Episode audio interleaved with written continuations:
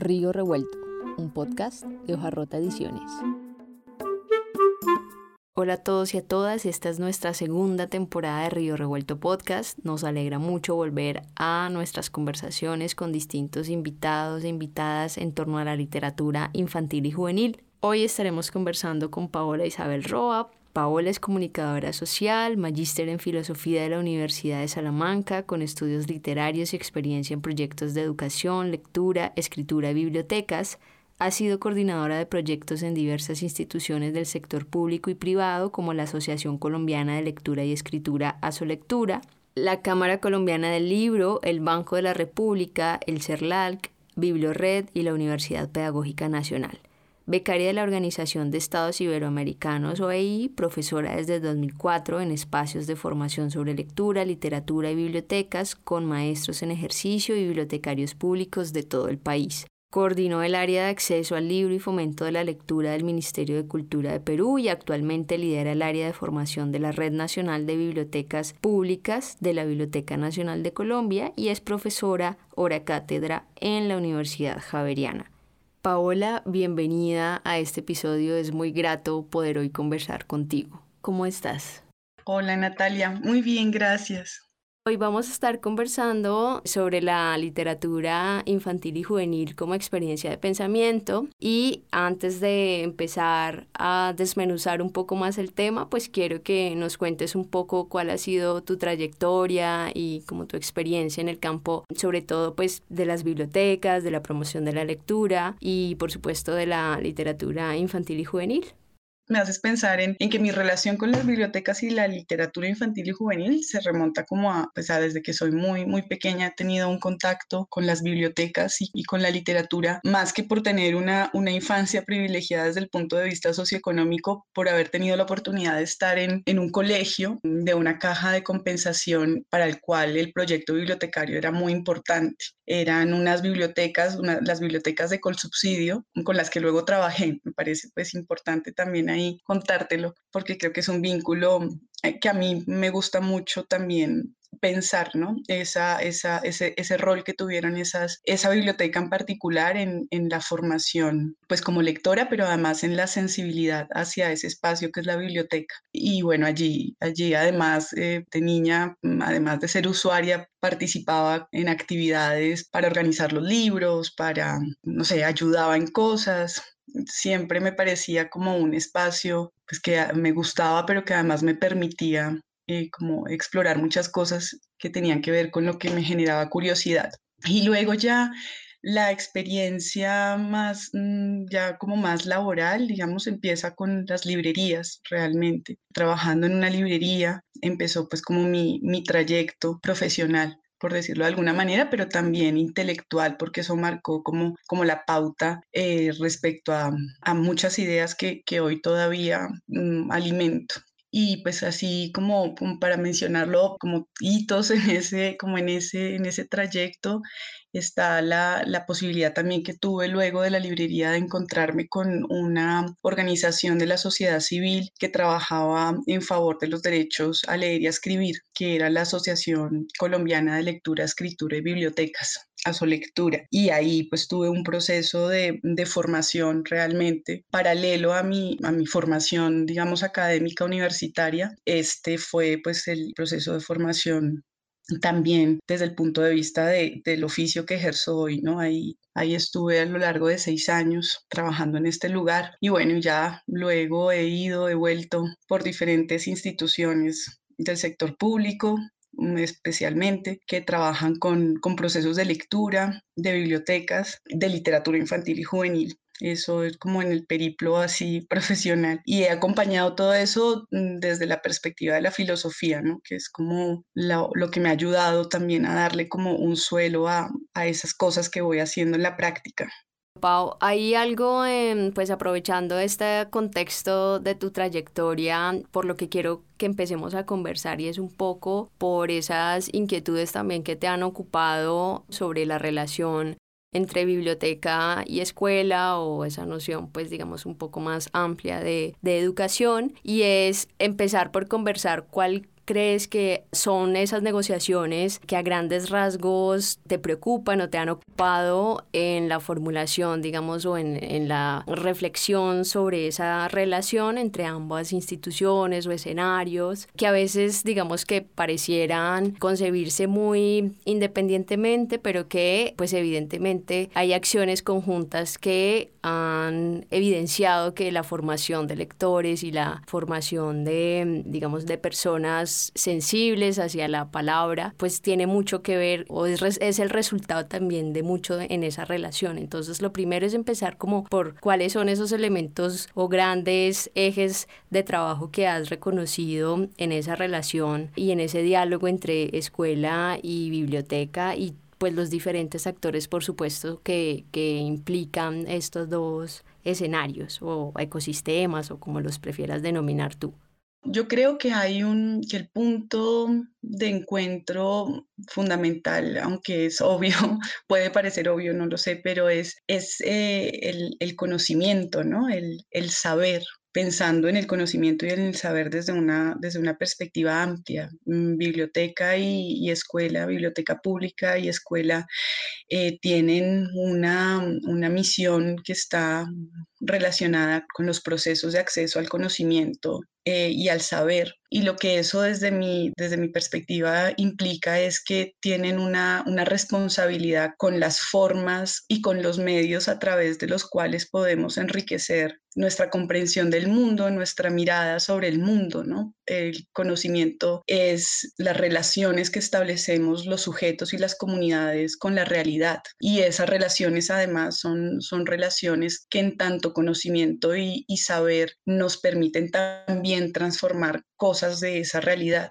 Entonces, la biblioteca y la escuela están ahí para brindarnos como ventanas para, para, ese mundo y como sugerencias sobre cómo podemos establecer algunas de esas relaciones. Esa idea de conocimiento que es un poco más abstracta, yo sé, y que se desmarca mm, como de, lo, de las asignaturas o, de, o del conocimiento entendido como información y como dato, aunque sea abstracta también es, me parece que es mucho más abierta y le permite a la biblioteca, a los bibliotecarios y a, y a los docentes, o tendría que permitirles hacer unas exploraciones mucho más, mucho más amplias eh, respecto a, a, materialidades como son, o a mediaciones como son la lectura, la escritura, la oralidad, la investigación, ¿no? Cuando uno piensa en la lectura y la escritura, eh, particularmente como una mediación entre los seres humanos y el mundo, eh, una mediación que nos enriquece ese conocimiento que tenemos del mundo, pues ya puedes, en el caso de ser maestro, de ser bibliotecario, pensar caminos mucho más creativos, ¿no? Para, para relacionar, a, relacionar a los niños con esto, ¿no? Que es diferente a cuando piensas la lectura y la escritura como una materia y una cosa que se tiene que aprender y un código que tienes que aprender, porque sí, ahí todo se vuelve pues mucho más rígido, hay menos posibilidades para la creatividad, en fin. Entonces creo que esos son, pues, eh, me parece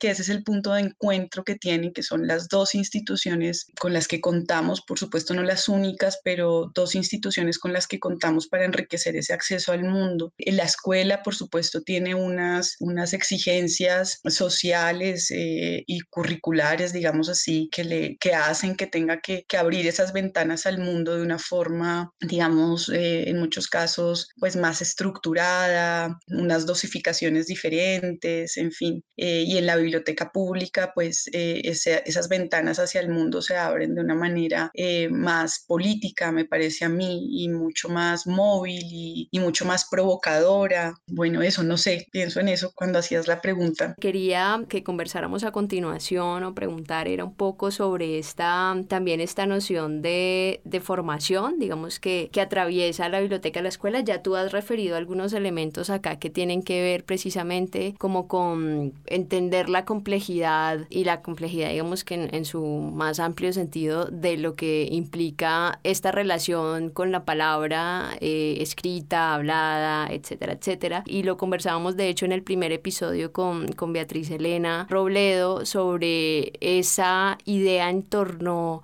a la mm, literatura y pues particularmente pues porque es lo que nos ocupan en este podcast, la literatura infantil y juvenil, como un, un dispositivo pedagógico, pero que muchas veces digamos que se torna pedagogizante, ¿no? Entonces suele haber una frontera muy difusa entre, entre esas dos concepciones de la lectura y de la escritura.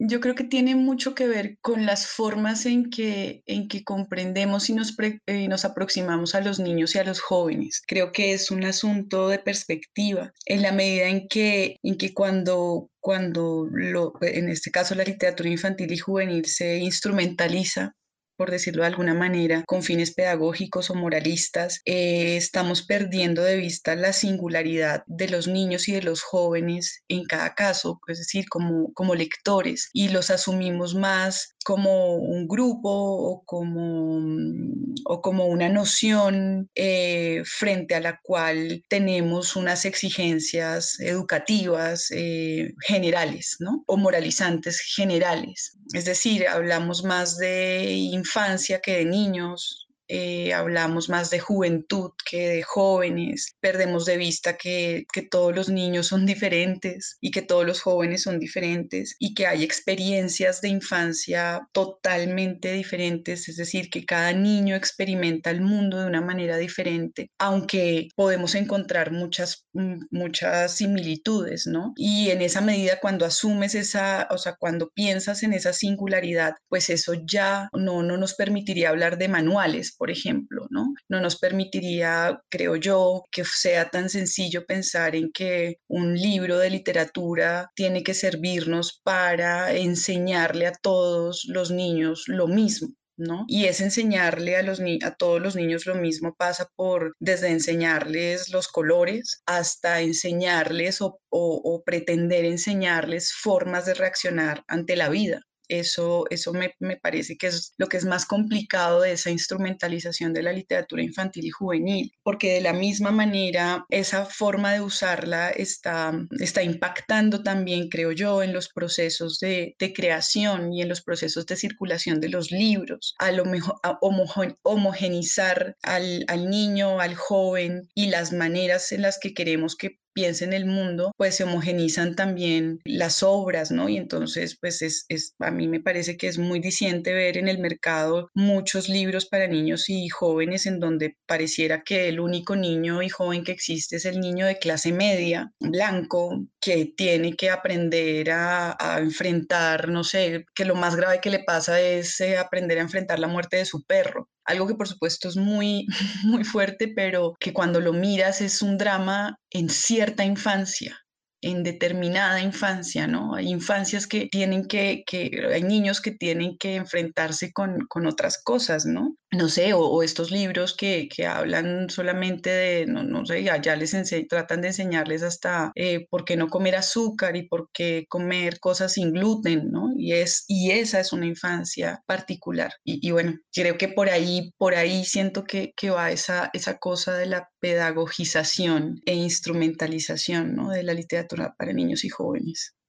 Aprovechemos que has referido a algunas, digamos que representaciones sobre la infancia que hay en algunos proyectos editoriales para conversar ampliar un poco más e, esta idea, ¿no? Como cuáles son esos, esas representaciones más comunes que hay en, en los proyectos editoriales, educativos y, culturales que, que, están dirigidos a los niños y a los jóvenes, para que luego ya empecemos entonces a, a conversar, porque eh, es que te ha estado también ocupando esta reflexión sobre la literatura infantil y juvenil como, como experiencia de pensamiento. Entonces, si quieres, ampliamos un poco más para tener un punto de partida también sobre por qué es que nos, nos interpelan estas representaciones que pueden existir. Sí, me haces pensar en eso, en como cuáles son esas, esas representaciones. Quizá de pronto no, no me sería tan fácil o sería de pronto muy pretencioso poder enunciar las representaciones, pero sí, sí creo que hay un par de gestos que, que configuran ciertas representaciones sobre, sobre los niños y los jóvenes y por tanto impregnan muchos de los libros para niños y jóvenes que, que circulan en nuestra sociedad. Y, y esos gestos, por ejemplo, tienen que ver, uno de esos tiene que ver con con una sociedad cada vez con un afán más institucionalizador.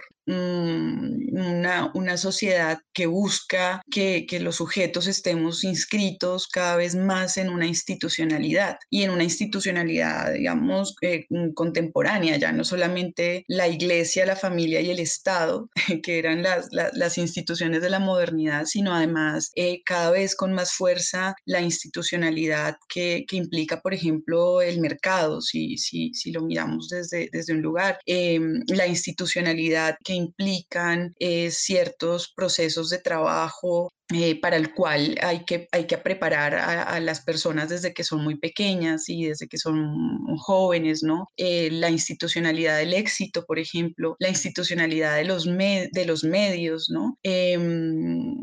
Eh, esas, esas, esas formas, de, esas formas de, pensarnos, de homogenizarnos, que era un poco lo que estaba mencionando antes, pues hace que haya unas que recaigan sobre el niño y sobre el joven también, y no solo representaciones, sino relaciones y prácticas en donde se piensa a los niños y a los jóvenes como consumidores, por ejemplo, en el caso de, de, de la institución del consumo ¿no? eh, y del mercado el niño y el joven es cada vez más es un sujeto consumidor y, los jóvenes además son, son el, el, foco de, del consumo eh, en, en, en, una gran proporción, ¿no? Eh, los, los productos, los anuncios se, se, dirigen hacia ellos y ahí hay, ahí hay una relación con los niños y con los jóvenes muy, muy, muy determinante para formarlos como consumidores y desde niños, desde el colegio, quizá en acciones que, que uno puede decir no son malévolas, pero, pero quizás sí son producto de una poca reflexión. Eh, en el colegio les estamos enseñando ya a consumir, ¿no? A, a plantarse así frente, frente a, al mundo y a las elecciones, por ejemplo, a elegir como consumidor, no a elegir como un crítico, por ejemplo, no a elegir eh, a partir de lo que puede convenirle al resto de mi grupo, sino a elegir respecto a lo que me conviene solamente a mí. Eso es, eso es, un, eso es un comportamiento de una institucionalidad del consumo y del mercado, ¿no?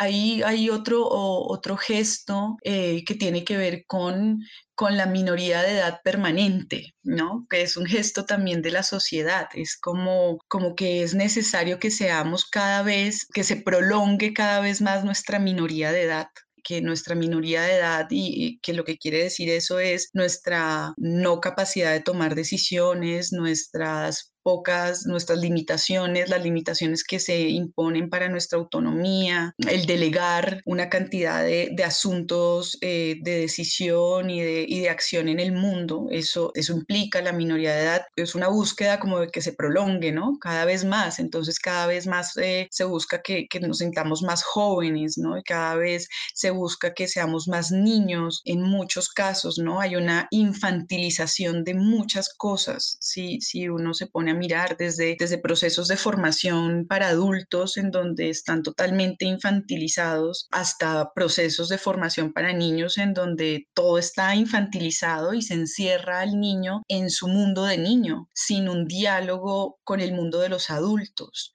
que es finalmente lo que permite ese tránsito hacia tu mayoría de edad, cuando vas eh, encontrándote con ese mundo hacia el que, hacia el que vas a arribar finalmente, ¿no? Es, es necesario que los niños eh, dialoguen con el mundo de los adultos también, ¿no? Y que se los haga partícipes de ese mundo, ¿no? Y que puedan pensar también sobre ese mundo y que puedan escuchar también lo que pasa en ese mundo, pues para poder participar en él de una manera más, más independiente, creo yo.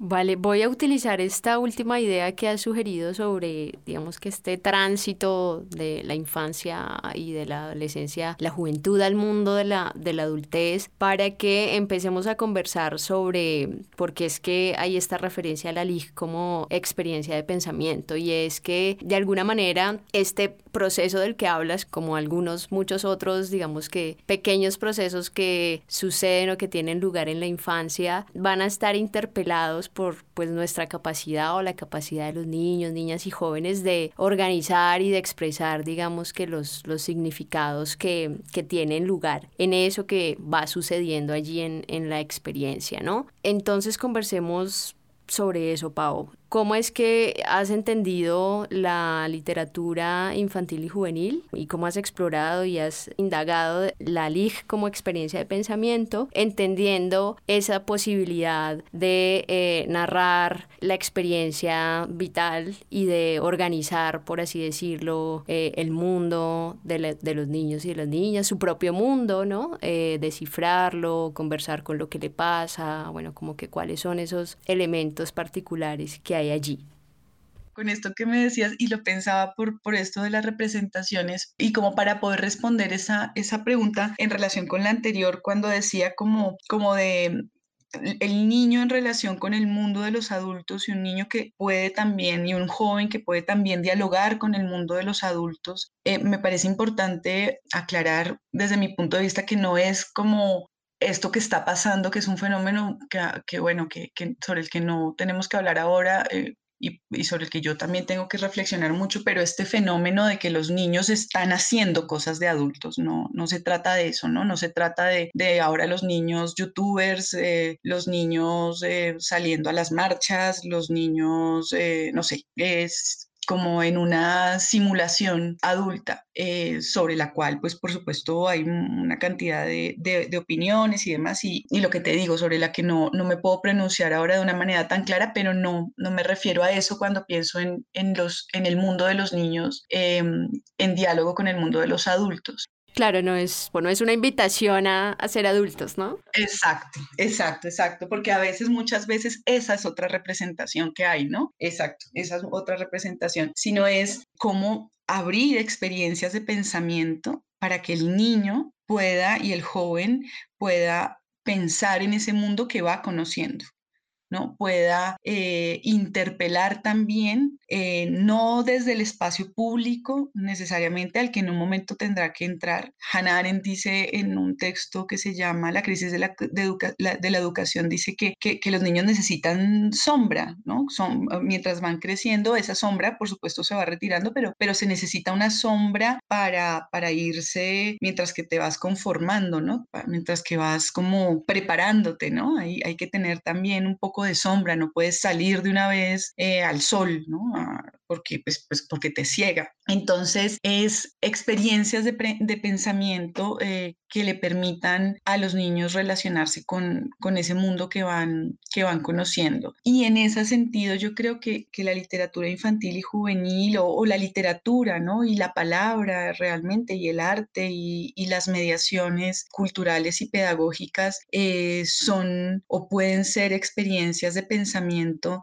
en tanto eh, sugieren y provocan interrogantes y, y caminos para, eh, meditar, ¿no? Meditar sobre el mundo, para meditar sobre los otros, pero además también son o pueden ser experiencias de pensamiento en la medida en que te permiten pensar más allá de lo que ya está dado. Eso creo que es una, es, creo que eso es de las cosas más, más importantes que tiene una experiencia de pensamiento, por sencilla que sea, ¿no? Acá no estoy hablando ya de cosas cultísimas ni de, ni de asuntos, pues, profundísimos. Todos tenemos experiencias de pensamiento a lo largo de nuestra vida, ¿no? Meditaciones que hacemos eh, sobre los asuntos que más nos interesan y en esas meditaciones lo que hacemos es, es, es preguntarnos, bueno, ¿qué, ¿qué pasaría si esto hubiera sido de otra manera o qué decisión puedo tomar respecto a esto. En fin, todos tenemos experiencias de pensamiento y, que la literatura sea una experiencia de pensamiento pues nos permite también abrirnos las posibilidades a cosas diferentes a las que vemos en la, en la realidad, ¿no? Y en esa medida aventurar eh, otras formas de, de relacionarnos con, con el mundo, otras formas de configurar nuestra identidad, nos da pistas sobre otras formas de hacerlo o sugerencias, ¿no? O repito, provocaciones. Creo que además también, eh, pues cuando lo trabajo y lo, y lo converso con, sobre todo pues con, con las personas en, en, la, en la clase, en la universidad, pensar la literatura infantil y juvenil como experiencia de pensamiento también nos permite, nos permite invitar a un al niño y al joven y bueno, a los lectores a, mundos que se construyen de maneras compartidas. Creo que es eso, es eh, el autor pone una parte, pero yo como lector tengo que poner otra parte, no todo me está dado. Y eso hace parte también de, de la manera en que construimos el mundo, en cómo podemos Mm, pensar en un mundo que construimos juntos. El mundo finalmente es una textualidad, ¿no? Y en ese texto tenemos que participar todos. Entonces creo que, que ahí hay también una, una, experiencia de pensamiento. Y por otro lado, también le permite a, a los lectores, sean niños, jóvenes y, o adultos, aproximarse a cómo vive un niño en el mundo, a pensar en eso. Yo creo que, eso, a mí eso es lo que, pues por lo menos en mi experiencia de pensamiento con la literatura infantil y juvenil o con las novelas de formación, que son las novelas que, generalmente tienen un, protagonista niño o joven y que además pues son los casi los pues son los relatos que anteceden a, la literatura infantil y juvenil como, como fenómeno cultural. Eh, mi experiencia con, con, estos, con estos textos es que puedo ver sin ser niña, porque ya no lo soy, cómo vive un niño en el mundo, cierto niño en el mundo, cómo atraviesa esa infancia ese niño, cuáles son esas, esas cosas que, que, le pasan, que se preguntan, no sé, mm, si pensamos por ejemplo en el Pinocho, eh, esa experiencia de pensamiento que, que, nos, que nos propone Pinocho es, es, es, es muy, muy, muy sugerente, ¿no? Como, como este niño que, que, además tiene que ir legitimándose como niño porque, porque, porque al principio es un muñeco de madera, cómo vive eso, esa infancia, cómo vive la perplejidad eh, frente a, a, la pobreza, cómo, cómo vive además un niño que está plagado también de, de malas intenciones y de, y, y, de sentimientos que pueden no ser tan buenos, ¿no? No sé, eso, eso me parece que, que es importante y, interesante pensarlo también cuando se piensa en la, en la LIG. Hay algo que me parece importante que conversemos eh, en torno a, estas ideas que, que has sugerido sobre la experiencia de pensamiento y es creo que dos nociones sobre estas dos nociones de narración y de experiencia, ¿no? Digamos que, claro, estamos hablando de la experiencia de pensamiento, pero hay una digamos que una noción clave que a mí, pues digamos que en particular, pues cuando fui bibliotecaria y en las, en las oportunidades en las que he tenido de compartir también con niños y jóvenes, esta, esta inquietud sobre la experiencia para entender un poco como esa diferenciación entre la práctica de lectura y la experiencia, que es como pues ya eso que sucede en la particularidad de lo que, de lo que tú has referido, ¿no? En la particularidad del lector y de ese mundo de, de los niños y de los jóvenes. Entonces, como estas dos nociones que a veces parecen como muy abstractas, pero que eh, creo que es muy potente en función de lo que estamos proponiendo de eh, cómo la palabra en sus distintos, digamos, digamos que soportes y formatos interpela pues efectivamente esas experiencias o esas vidas de niños y jóvenes. Te copio y además me parece muy chévere poderlo pensar así. La, la idea de experiencia a mí me gusta mucho, mucho pensarla desde, desde desde una idea que está vinculada con, con la filosofía de, de un, de un, filósofo alemán que se llama Martin Heidegger, que ha sido uno de los que más he, tratado de, de leer y, y, de aprender para pensar en estas cosas. Y, y tiene que ver con salir hacia, hacia lo abierto, con salir hacia el mundo. Experiencia tendría que ver con eso, ¿no? Con, con la salida que hacemos hacia el mundo, con la forma en que nos relacionamos con eso que está abierto, eh, teniendo en cuenta que según esta, este señor que, que mencionó, él, él, plantea que somos arrojados al mundo, ¿no? Que somos eh, enviados al mundo, además nadie nos pregunta cómo, nadie nos pregunta si queremos o no, y somos enviados, llegamos al mundo, estamos en estado de arrojados, ¿no? Y además llegamos a un mundo, y esto ya lo, lo dice otro autor muy, muy lindo que, también les recomiendo que se llama Peter Sloterdijk, que trabaja mucho también eh, en, su trabajo, vincula mucho a Heidegger, dice, claro, llegamos a un mundo en donde ya todo está empezado, además, o sea, somos arrojados a un mundo, nadie nos pregunta, llegamos a él, pero además ya todo ha empezado, es como llegar a, una, a la mitad de una obra de teatro y esa llegada al mundo y esa salida hacia el mundo, esa salida hacia eso, hacia ese abierto, ¿no? Que a eso abierto que está afuera, pues implica una, una experiencia que nos va transformando y que nos va conformando también, ¿no? Como quienes vamos a ser, ¿no?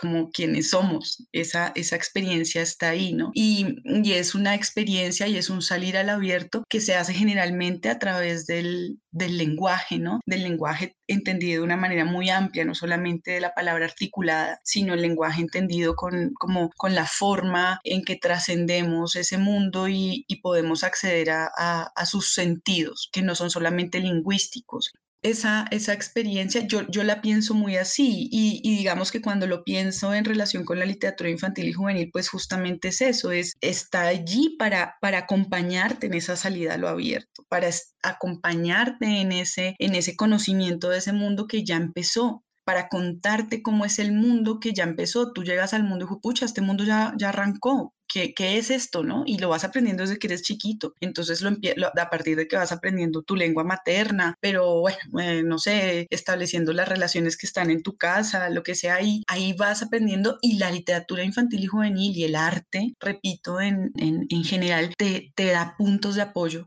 para que esa salida, esa experiencia hacia lo abierto, no sea alienante, es decir, no te aplaste, sino que puedas levantar también la cabeza y pensarla, ¿no? Y, tomar distancia, que es también lo que nos permite el arte y la literatura, las narraciones, ahí voy entrando a eso que dices, a, esa idea de narración, ¿no? Por eso pienso que son importantes en esa experiencia que tenemos con, con la vida cuando somos niños, jóvenes y bueno, y también cuando somos adultos, ¿no? Porque porque esa experiencia, esa salida hacia el mundo eh, necesita de, ejercicios también de transmisión de, de los significados de ese mundo, ¿no? Y, eso te lo transmiten los otros con los que compartes el mundo, pero no podríamos esperar que esos otros solamente sean los cinco personajes que nos rodean, ¿no? El maestro, el papá, el cura y, no sé, el cuidador, ¿no? No, no podemos esperar que el ejercicio de transmisión y quienes nos expliquen ese mundo sean solamente esos cinco seres con los que comparto mi cotidianidad, que son muy importantes, puesto, fundamentales, eh, sino que podamos también tener noticias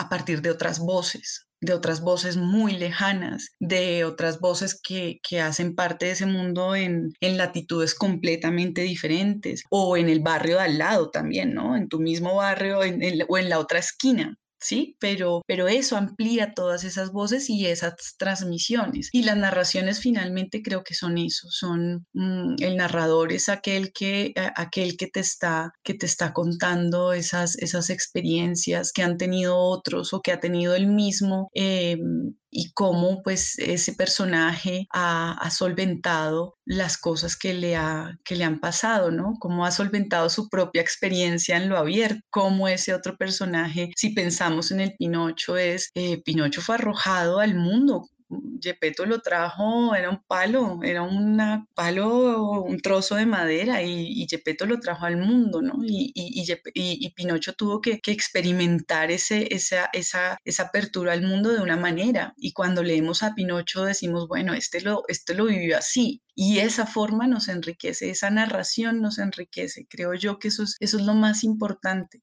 Creo que hay, hay algo clave en lo que has dicho a propósito de estos pues digamos que estos referentes o estas figuras que, que, rondan la vida de los niños o que tienen unos lugares especiales, ¿no? Como el maestro, los padres o madres, los cuidadores, etcétera. Y que creo que me parece importante ir cerrando esta conversación también sobre un tema que te ha ocupado y que tiene relación con esto que has mencionado y es el lugar de, digamos que de los mediadores, ¿no? De, de quienes de alguna manera desempeñan este rol independiente independientemente de si es el bibliotecario o si, o si es otra persona, el maestro, etcétera, etcétera, pero que hace una mediación entre eh, pues la literatura y, y la infancia o, o, la juventud, ¿no? Entonces, conversemos sobre eso porque sé que te ha ocupado pues como estas discusiones y estas concepciones sobre lo que es un mediador, particularmente pues tú lo has hecho desde los contextos, por supuesto, de, de la educación formal y de las bibliotecas públicas y, y creo que escolares, pero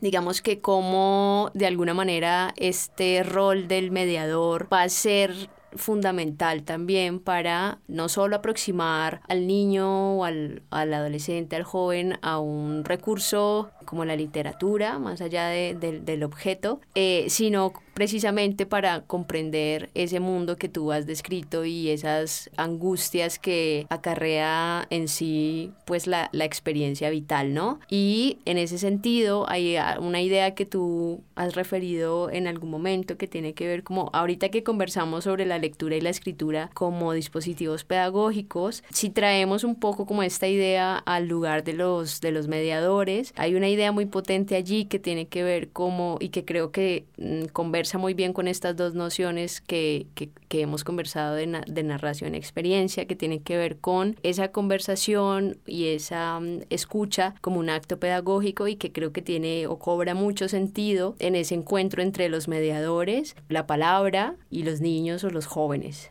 Sí, yo, yo, esta, esa pregunta sobre la mediación es además una pregunta que yo me hago últimamente mucho. Eh, por un lado, pues en lo que, en lo que tiene de, de, teórico o de abstracto, ¿no? Pero en otro, por, otro, por otro lado, en lo que tiene con, con mi experiencia, ¿no? Yo, yo he trabajado sobre todo en, proces pues, en procesos de, de mediación pedagógica mm, o de formación con, con adultos con bibliotecarios además de, de, diferentes partes del país, eh, con personas con diferentes tipos de, de, formación y en muchos casos sin ningún contacto previo con, con las bibliotecas o con los libros, un discurso pedagógico, ¿no? Y para mí esa experiencia pues ha, ha hecho que, que, me interrogue mucho sobre, sobre mi rol como mediadora, ¿no? Como, como mediadora, eh, si pensamos que un mediador pedagógico y cultural es, es aquel que asume la responsabilidad eh, respecto a, a, un mundo repleto de signos y a otros con los que quiere compartir algunos sentidos que él ha, ha encontrado y descubierto en ese mundo repleto de signos. Es decir, no como, no como el,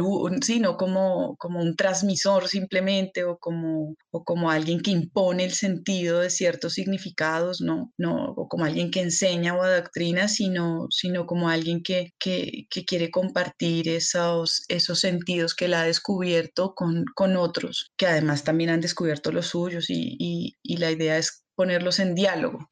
Entonces yo me he preguntado mucho sobre, me, me, me, he preguntado mucho sobre eso, como sobre esos ejercicios de mediación y sobre, y sobre el rol que, que tienen los maestros y los bibliotecarios allí, que creo que están muy dados desde, desde la selección, digamos, desde la selección de, de lecturas, de imágenes, de palabras, dentro de todo lo que hay el mediador selecciona algunas cosas para compartir con otros y sugerir caminos de conversación y pensamiento en torno a eso, mm, a eso que ha seleccionado, a esos signos que ha seleccionado, por decirlo de alguna manera.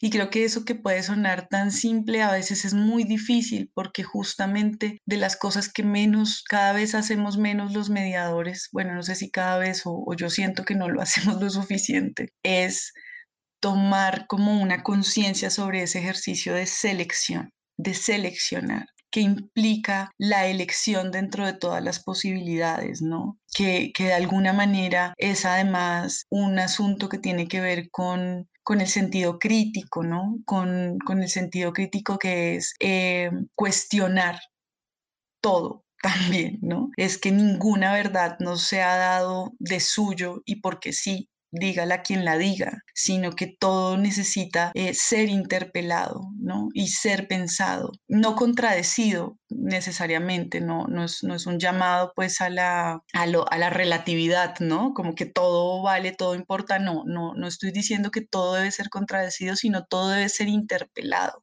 todas, todas esas verdades tienen que, ¿qué te legitima? Hay que preguntarle las verdades, decía Foucault, ¿no? ¿Qué, ¿Qué, es lo que te legitima? ¿no? ¿Por qué has llegado hasta aquí? Y, cómo lo has hecho. Y en la medida en que hacemos esas preguntas e interpelamos, eh, pues estamos teniendo también un, pensamiento, formando un pensamiento crítico, ¿no? Y conociendo más críticamente el mundo y los signos que lo habitan. Entonces, el, mediador tiene ante todo esa, esa, esa, esa misión, siento yo, eh, es interpelar muchos signos, escoger algunos compartirlos con otros para que esos otros también los interpelen, esos signos, ¿no? Para que esos otros también interroguen esos signos, para que esos otros también eh, contradigan esos signos en el caso de que haya que hacerlo, ¿no? Muchas veces el, papel del mediador, mm, yo siento que hay una, muchos discursos en donde se está instrumentalizando la idea del mediador, en donde se está planteando un poco como que el mediador es el que facilita la relación entre los niños y los libros. Y a mí me parece parece que esa es una, es una misión instrumental.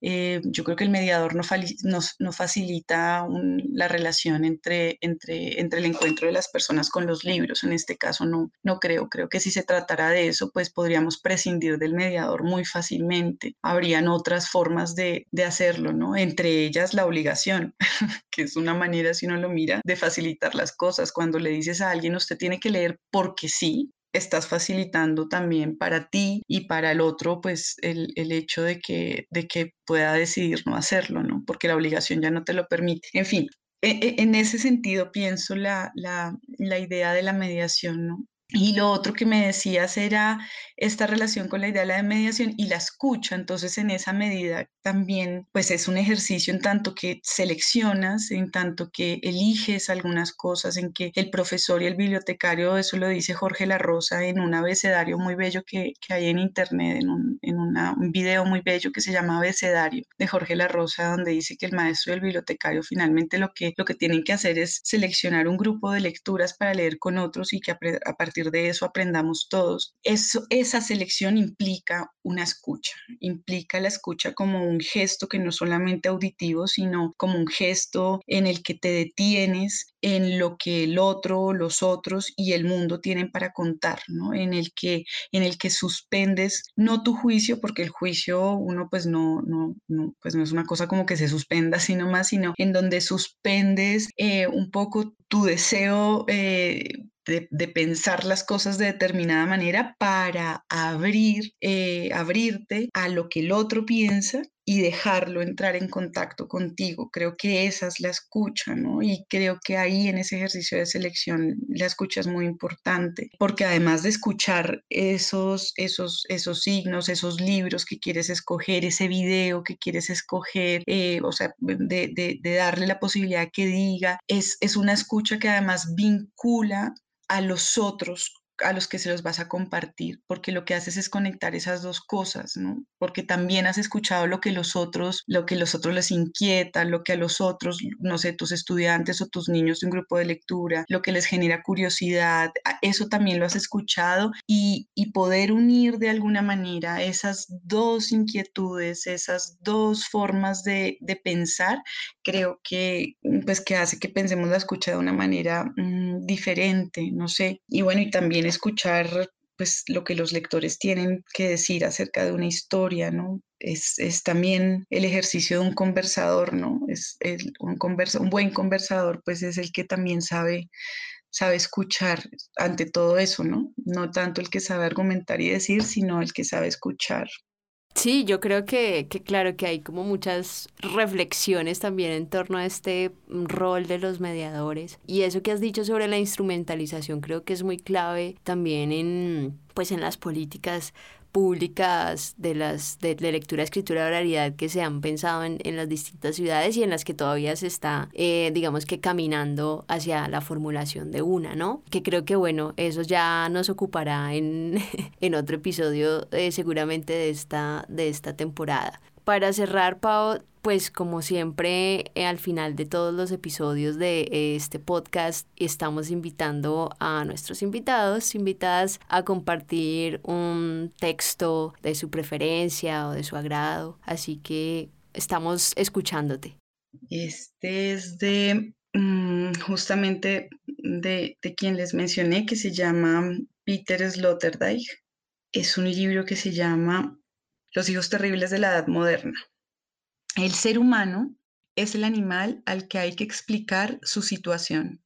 Si levanta la cabeza y mira sobre el borde de lo obvio, lo agobia la desazón por lo abierto. La desazón es la respuesta adecuada al superávit de lo inexplicable sobre lo explorado. Pronto se manifiesta así una desazón en las preguntas por el origen, finalidad y significado de la situación humana. Los filósofos griegos mitificaron esa desazón como asombro, suponiendo que ese sentimiento era intelectualmente estimulante y existencialmente elevado siempre. Los románticos siguieron a los filósofos, elevaron el fenómeno a la categoría de arcano. Quisieron reconocer en él la fuente de la poesía, como si el asombro fuera la reacción de la cotidianidad ante el misterio, Pau, pues muchísimas gracias por haber aceptado la invitación a este episodio inaugural de la segunda temporada de Río Revuelto. Muy grato conversar contigo. Ay, bueno, Nata, muchas gracias.